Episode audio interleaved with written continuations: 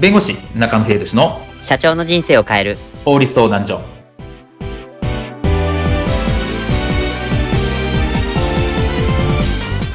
こんにちは弁護士の中野秀俊です。こんにちはアシスタントの堀内隆です。この番組は IT 専門の弁護士中野秀俊がこれはすぐに使える法律主に企業法務の知識を分かりやすくそしてちょっとコミカルにお伝えする番組です。よろしくお願いいたします。今回のテーマは大胆。労基署の勧告をスルーしたと報道された大学による報酬未払いの問題点です。衝撃のニュースが飛び込んできました。上智大学で教鞭を取る非常勤講師に対して賃金を支払っていないとして、この大学側が労働基準法に基づく是正勧告を受けていたことが判明しました。しかもこともあろうに大学側は是正勧告に応じず、労働基準監督署が出した勧告書の受け取りも拒否したと報道されてしまいました。教育機関が労基署の勧告を拒否したという、まあ、前代未聞の事態に話題を呼びました。この騒動、一体何が問題だったのでしょうか？今回は講師に対する報酬未払いについて解説いたします。では、報酬未払いについてこういったシーンはありませんでしょうか？一週間後は俺の講演会だからな。おい、セミナースライドを作ってくれ。あ、配布する資料もだ。はあ、なんだって急に言い出すんだよ、あの社長は。嫌がらせとしか思えねえ。反論すると怒るし。もう、あのアドレナリン逆噴射野郎誰がアドレナリン逆噴射だって？げげ、社長。あいや、社長は、あ、あの、あ、あ、あ、侮れないって思ったんですよ。侮れないって？え、ええそうか、そうか。って嘘つけぐえ陰口叩く暇があったらさっさと作りやがれ。あ、はい。経団連のパーティーで一世一代のチャンスだからな。絶対に失敗許されねえ。ホワイト企業アワードにもノミネートされやすくなるしな。俺にはブラックなのに。は？あ、いや、なんでもないっす。あ、あの、ところで、この仕事、手当が出るんですよね。うんにゃ？はい？うんにゃ？出ない。く、こうなったら奥の手だ。ポチッとなっと。労基署職員降臨。ゲゲ、逃げろ労基署職員飛行。わ今回のテーマは、大胆。労基署の勧告をスルーしたと報道された大学による報酬未払いの問題点についてお話を伺います。はい。5月29日、毎日新聞での報道ですが、上智大学で教鞭を取る語学の非常勤講師を務める60代の女性が、あの、賃金の不払いを申告。で、これ、あの、2020年度からこの女性の方、講師の方がですね、あの、オンライン授業に、えー、導入伴って、まあ、この教材を、まあ、一人で作成したということで、まあ、105時間かかったから、75万円の、まあ、賃金を不払いだったとして、まあ、労基署に対して労基法違反として主張して、の去年の9月ですね、申告と。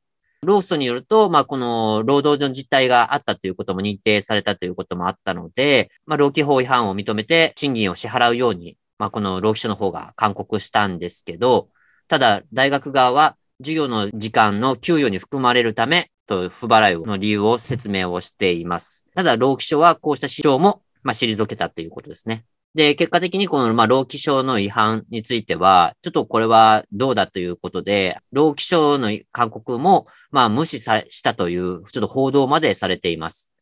で、5月30日の産経新聞では、まあ、大学側から頼まれた教材作成のために長時間働いたというふうにも、これ言及されています。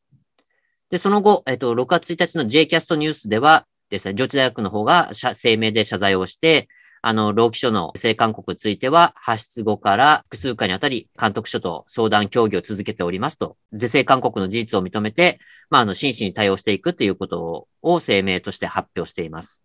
ともあろうにね、こう上智大学というこう有名大学が、こうまあ、労基署のね、勧告を受けたということと、まあ、それをまあスルーしたとまで報道されたというところが、ちょっと衝撃が受けたところなんですけど、今回のどういったところがこれ問題点として当たるんでしょうか？そうですね。あまあ、労働時間の、まあ、これが入るのかどうか、教材の作成が、みたいなところはまずあるかなと思うんですね。はい。で、まあ、ここが多分一番問題だったのは、その契約書で、その教材の作成について、はい。えー明記されてなかった、みたいなところはあるかなというふうに思っています。はい。で、まあ、そうなってくると、まあ、えっ、と、この教材の作成の事例ではないんですけど、例えばその、就業の準備の時間。はい。仕事するにあたって、いろいろこう準備がある場合に、労働時間になるかって話なんですけど、これは裁判例は労働時間になるっていうふうにされてるんですね。おー。なので、まあ、ちょっと早く来たりとか、まあ、ちょっと後に残っていたりとか、そういったものについて、業務に関連するものについては、基本的には労働時間になるのでうん、そこについては労働時間に含まれるって話かなというふうに思います。うーん。まあ、そうなりますよねそ。うですね。で、あと対価っていうところなんですけど、はい。じゃあそれが含まれていたんだって大学が言うんであれば、まあ契約書に書いておくっていう部分もありますし、うんあとはその十分な対価が支払われていたかみたいなところも問題になるかなというふうに思います。はい。結構残業代とかで問題になるんですけど、うん残業とかその業務のどこまで業務かっていう問題になるんですけど、まあ、結構裁判で十分な対価が払われてるかみたいなところ、はー。あの、重要視するんですね。うんうんうんうんうんだからうん。残業が、例えば、えーみなしでこれぐらい含まれていたんだ。残業代分も含まれていたんだ。みたいな主張を企業がするときに、はい十分な対価が支払われていたかどうか。はいいうところがすごく大事になってきて、うんこれ、これだけの対価が支払われてるんだから、これだけの残業分は含まれてるよね。みたいな裁判例もあったりするので、うんうんうんうん。そこに、まあ、それに見合うような十分な対価が含まれているのかどうか。みたいなところも問題になってくるかなというところです。そうですよね。そこは大事ですよね。うんうん。そうですね。なので、まあ、企業として対応するという話であれば、きちっとその準備時間とかも、えーその報酬に含めたいとかっていう話であれば、まあ契約書にちゃんとそれを明記しておくってことが大事かなというふうに思います。はい。で、まあ、労労働者側についても、ちゃんとどこまでが範囲なのか、業務の範囲なのかみたいなところについても確認しておくってことが大事かなと思います。そうですよね。あの、やはり、まあ、対価をね、ちょっと明確にするっていうところですね。特にこの授業だけではなく、授業に対する準備って必ず絶対必要になってきますので、まあ、その時間をどこまで、あの、取りますよっていうところをお互いやっぱり明確にした上で、適切なね、その対価を支払って、で、適切なその価値提供を、まあ、行う関係でいてほしいなっていうふうには思いますよね。そうですね。うん。なので、まあ、今回の件は、ちょっと全国のね、大学とか教育機関とか、まあ、非常勤講師の方のね、ちょこちょことそのあたり問題になってくるところにも波及しそうなので、この辺はちょっと今後も注目していきたいですね。はい。今回の弁護士中野秀俊の社長の人生を変える法律相談所はお役に立てていただけましたでしょうか？企業活動において気がつかないうちに違法になっていることや、ちょっとした法律の知識があれば一気に打開できる、そんな法律のエッセンスをご紹介していきますので、この番組をフォロー、いいねをお願いいたします。よろしくお願いいたします。ではまた次回をお楽しみに。ありがとうございました。ではまた。